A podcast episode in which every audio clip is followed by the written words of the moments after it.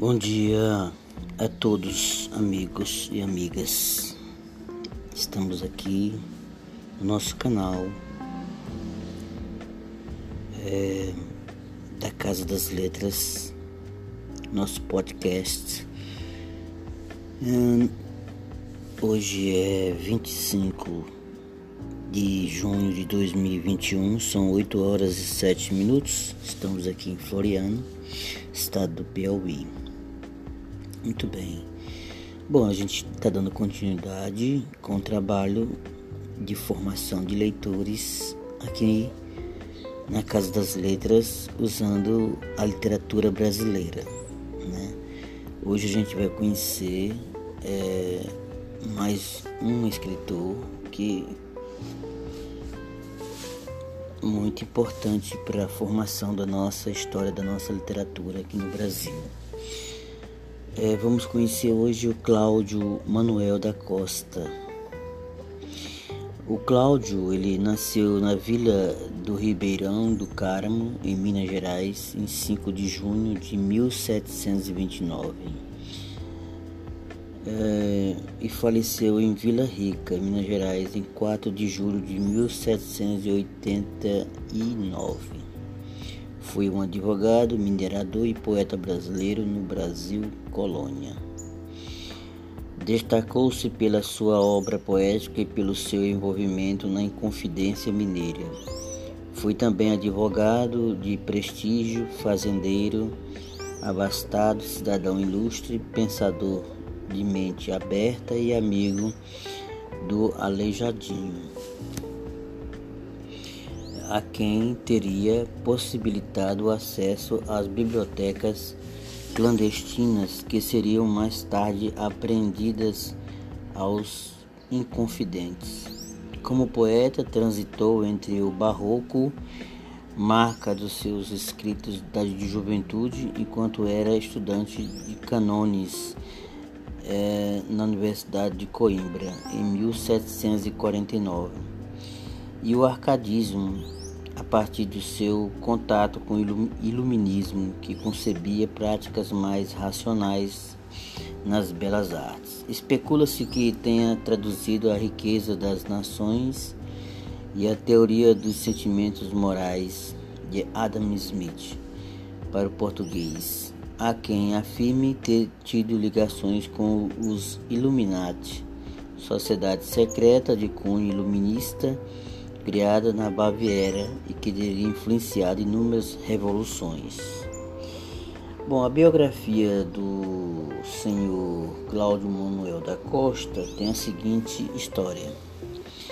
Ele, filho de João Gonçalves da Costa, português, ligado à mineração, e Teresa Ribeira de Alvarenga, mineira, nasceu no sítio de Davagem do Itacolomi, freguesia da vila do Ribeirão do Carmo, atual cidade de Mariana, em Minas Gerais.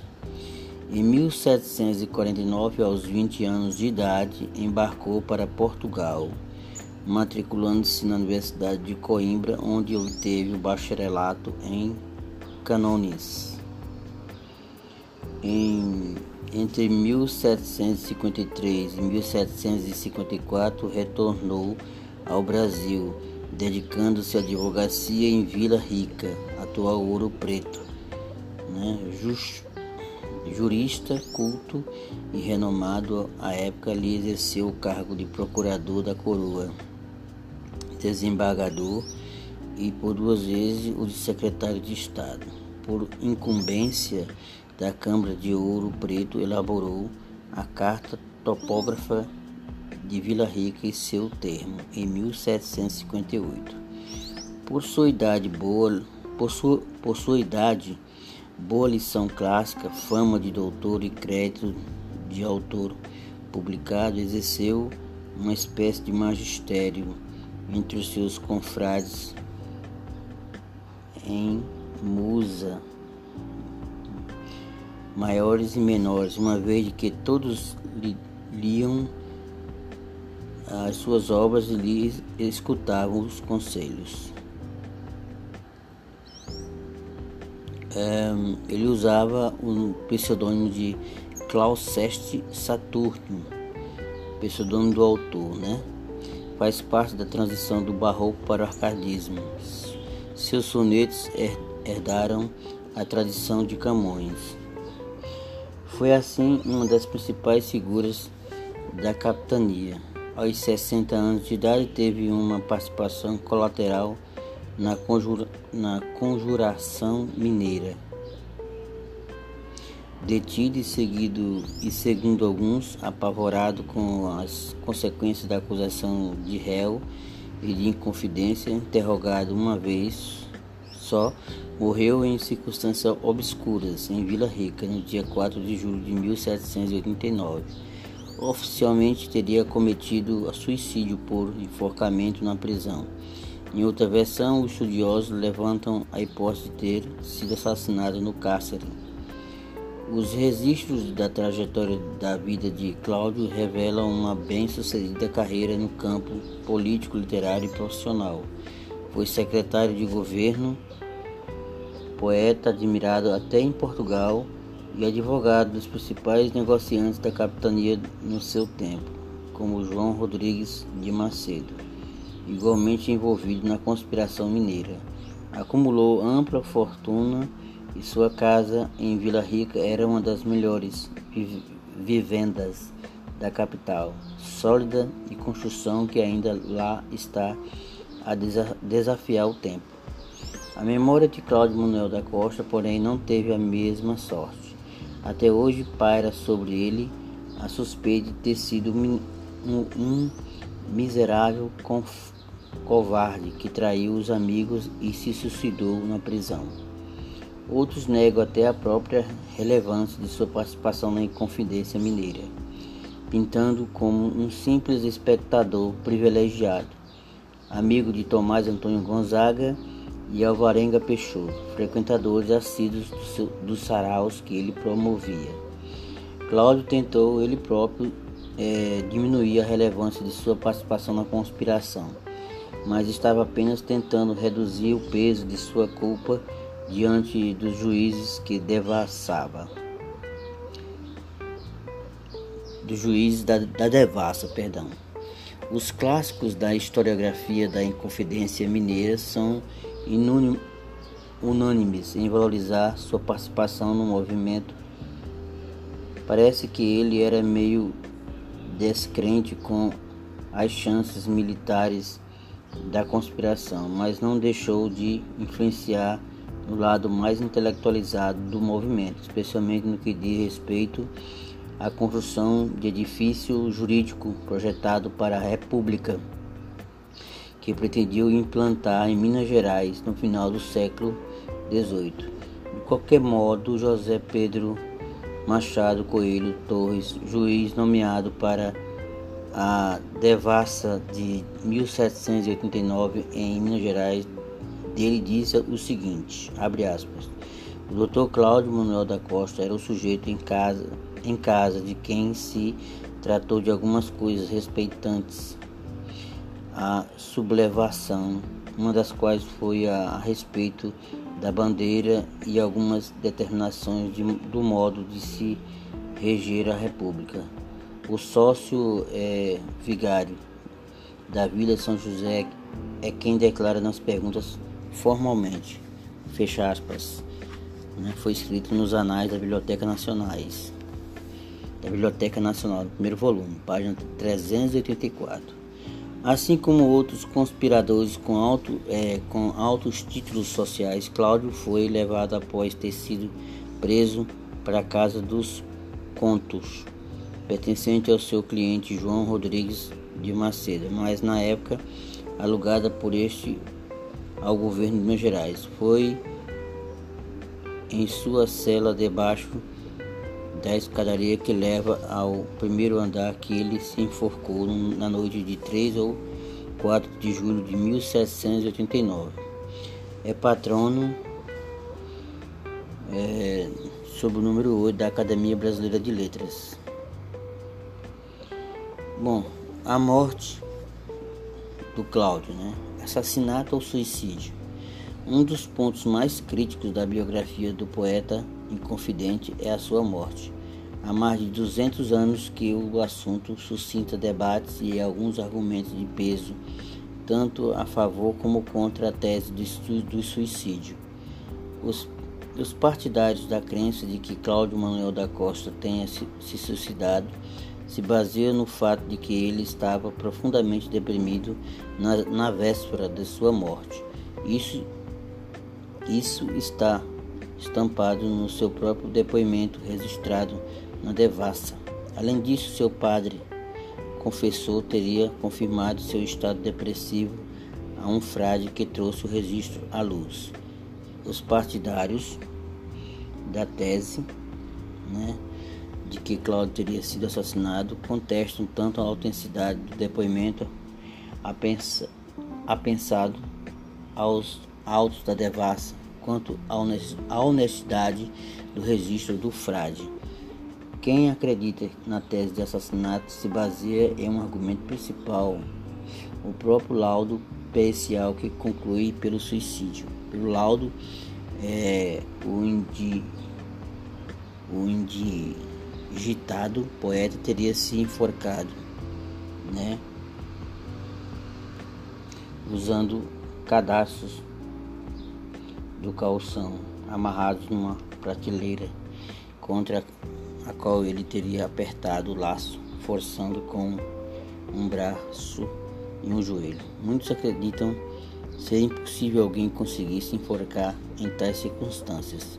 O historiador Ivo Porto de Menezes relata que ao organizar antigos documentos relativos à igreja matriz de Nossa Senhora do Pilar de Ouro Preto em 1957 ou 1958 encontrou no livro de assentos dos integrantes da Irmandade de São Miguel e Almas, anotação da admissão de Cláudio Manuel e a margem a observação que havia sufrado, sufragado perdão, com 30 missas a alma do falecido e pago tudo pela Fazenda Real.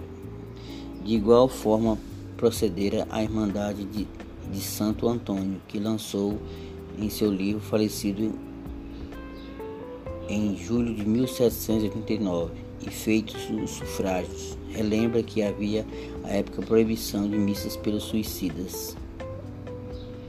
Também Jabas é, Sertório de Carvalho, ensaio publicado na revista do Instituto Histórico Geográfico de São Paulo, defende com boa documentação e argumentos a tese de assassinato. Há ainda quem acredite que o próprio governador Visconde de Barbacena esteve envolvido na conspiração e Cláudio teria sido eliminado por estar disposto a revelar isso. Mas o fato é que somente a tese do suicídio pode se lastrear em documentos, ainda que duvidosos quanto à sua honestidade e veracidade, como bem salientam os adeptos da tese de assassinato.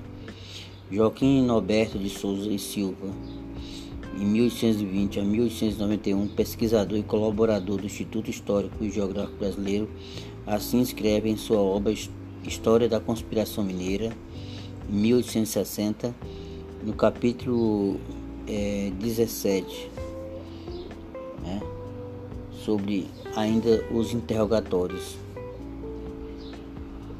Seguinte: na manhã de 4 de julho de 1789, o desembargador Pedro José Araújo é, de Saldanha e o doutor José Caetano César Manite, acompanhados do tabelião Antônio Joaquim de Macedo e do escrivão da ouvidoria José Veríssimo da Fonseca, se dirigiram à casa do, do Real Contrato das entradas e aí deferiram juramento aos cirurgi, ciru, cirurgiões aprovados Caetano José Cardoso e Manuel Fernandes é, Santiago e parando a, ante um dos segredos ordenaram a sua abertura a Joaquim José Ferreira, né, alferes de, do esquadrão da cavalaria da guarda do vice-rei, que ali estava é, aquartelado com sua companhia e fazia a guarda dos presos. Aberta a porta, uma cena lúgubre se apresentou aos olhos dos ministros e de sua comitiva. Um cadáver pendia de uma espécie de armário que não poderia, pudera ser removido daquele segredo. Era o Dr. Cláudio Manuel da Costa. Lavrou a justiça com as formalidades do estilo, o alto do corpo de delito e exame e mandou sepultar o cadáver sem as formalidades religiosas e em chão profano. Motivou a notícia deste acontecimento mil boatos e ninguém acreditou que a morte de, do ilustre poeta fosse voluntária, até que até aqui também a história sem os documentos oficiais parando ante o cadáver do Dr. Cláudio Manuel da Costa, encontrado em seu cárcere, pendente de um baraço. Hesitava entre a ideia de um suicídio ou de, um, ou de uma premeditação criminosa dos ministros do governo colonial. Sabe-se hoje, segundo as peças do, do longo processo, que espontânea fora sua morte. Ah, e que longa agonia não sofreu ele, como indicava a posição do seu cadáver, tendo uma liga por baraço pendente de um armário, com um dos joelhos firmados sobre uma das prateleiras e o braço direito forcejando de baixo para cima contra a tábua na qual prendera o, o baraço, como procurando estreitar o, o fatal laço que zombara da gravidade do seu corpo, já tão debilitado pelos anos e trabalhos. Bom, ainda existe aqui um texto aqui interessante que diz o seguinte: ainda no ensaio em Confidência Mineira, as várias faces de Júlio José é, Chiavenato lançam um dado que reforça a tese da farsa montada do suicídio de Cláudio Manuel da Costa. Na tarde do mesmo dia em que o advogado foi preso, foram assassinados no sítio da Vagem a sua filha, o genro e outros familiares, bem como alguns escravos, e foram roubados todos os seus bens. O Visconde de Barca, Baca, Bar, Barbacena só informou Lisboa da morte de Cláudio Manuel da Costa a 15 de, junho, de julho, 11 dias depois de ter ocorrido e quando dera conhecimento a Lisboa do seu interrogatório a 11 de julho, se nunca referia ao fato. Se a morte do Alferes Tiradentes não causaria embaraços em Lisboa, a de Cláudio e de sua família poderia causar, daí a necessidade da farsa ser montada.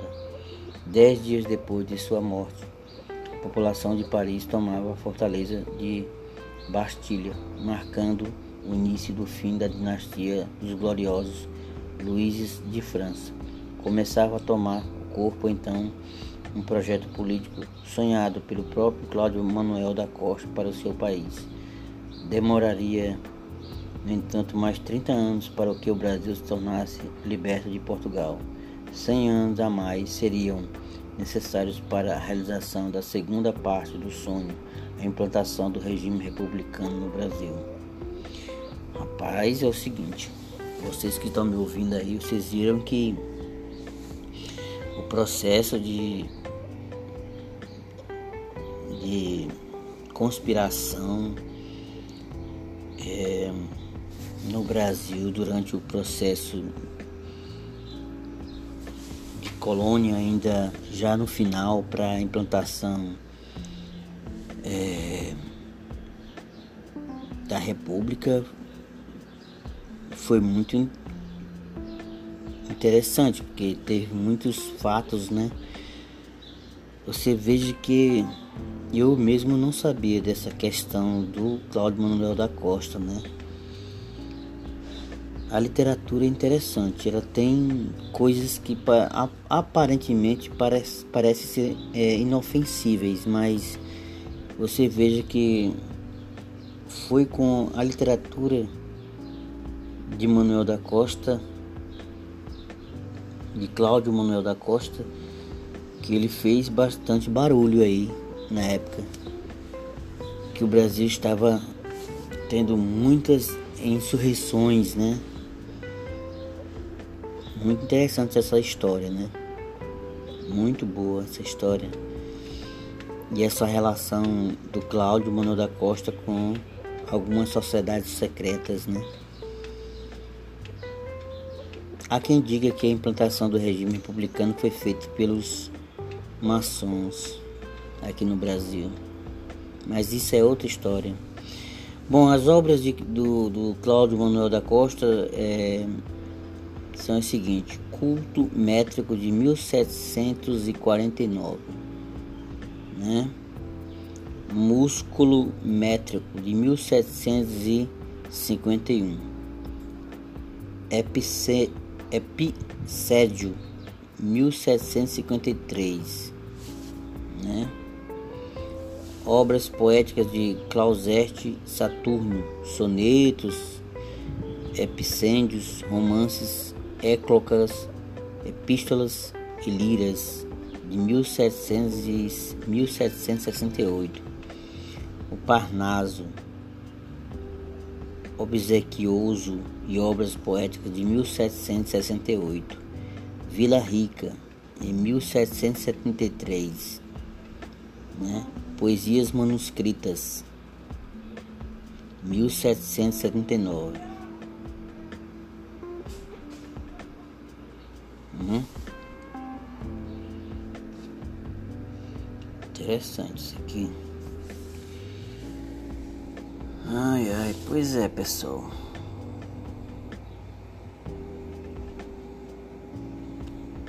Podia ter a gente podia até ler aqui. Tem um textozinho aqui, né? A gente já tá finalizando aqui o nosso trabalho sobre o Cláudio Nuno da Costa, né? Tem um textozinho aqui, pequeno dele, né? Que a gente pode até ver a possibilidade de como é que ele. qual era a mentalidade dele, né?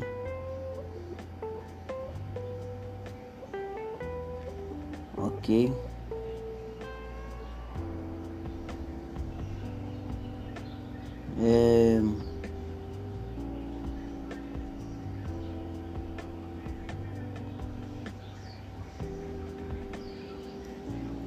Assim um texto.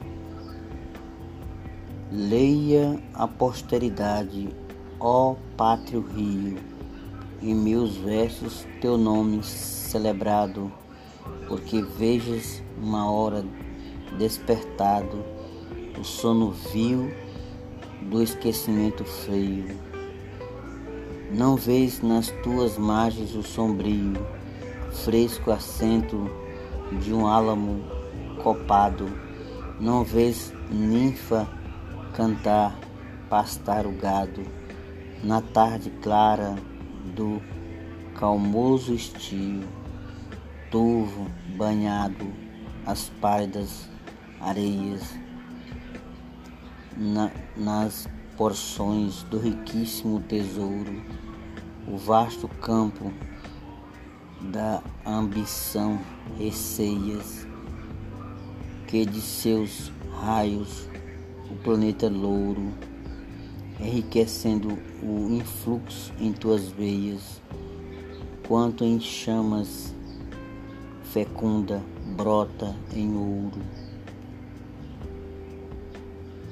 Né? Cláudio Manuel da Costa.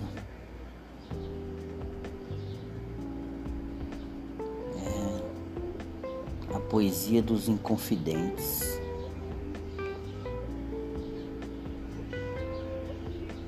publicado em 1996.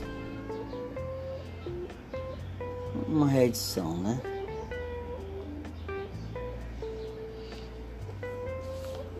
Bom, essa poesia tem vários. É um, um, como arcadismo, né? O arcadismo. O arcadismo tem características literárias interessantes, né? Que a gente pode até frisar assim. É, o arcadismo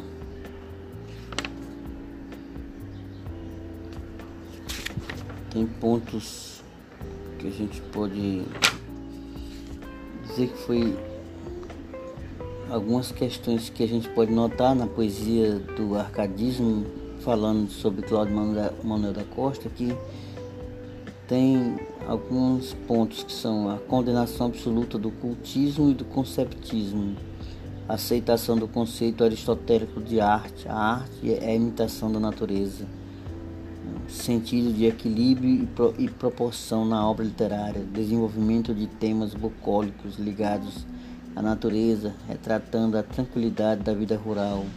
Não é o caso de, de Cláudio Manuel da Costa. Isso é mais, é mais é, é lá no estilo português, aqui no Brasil não. Né? O Brasil tem outras questões mais ligadas a uma questão de um, revolta, conspiração. Muito interessante porque a gente vê coisas aqui na literatura que eu, eu não conhecia, né? São coisas assim ocultas, né? É isso, pessoal. Bom, a gente fica por aqui. Foi um prazer estar com vocês aqui. E eu acho que vocês devem ouvir esse essa história, né? do, do poeta, do, do escritor Cláudio Manuel da Costa. Ok? Bom dia a todos. Muito obrigado. E qualquer pergunta, dúvida, vocês podem é, entrar no nosso canal da nossa revista Manuscrito 89994081507. Ok? Obrigado a todos. Professor Lima aqui diretamente da Biblioteca da Casa das Letras.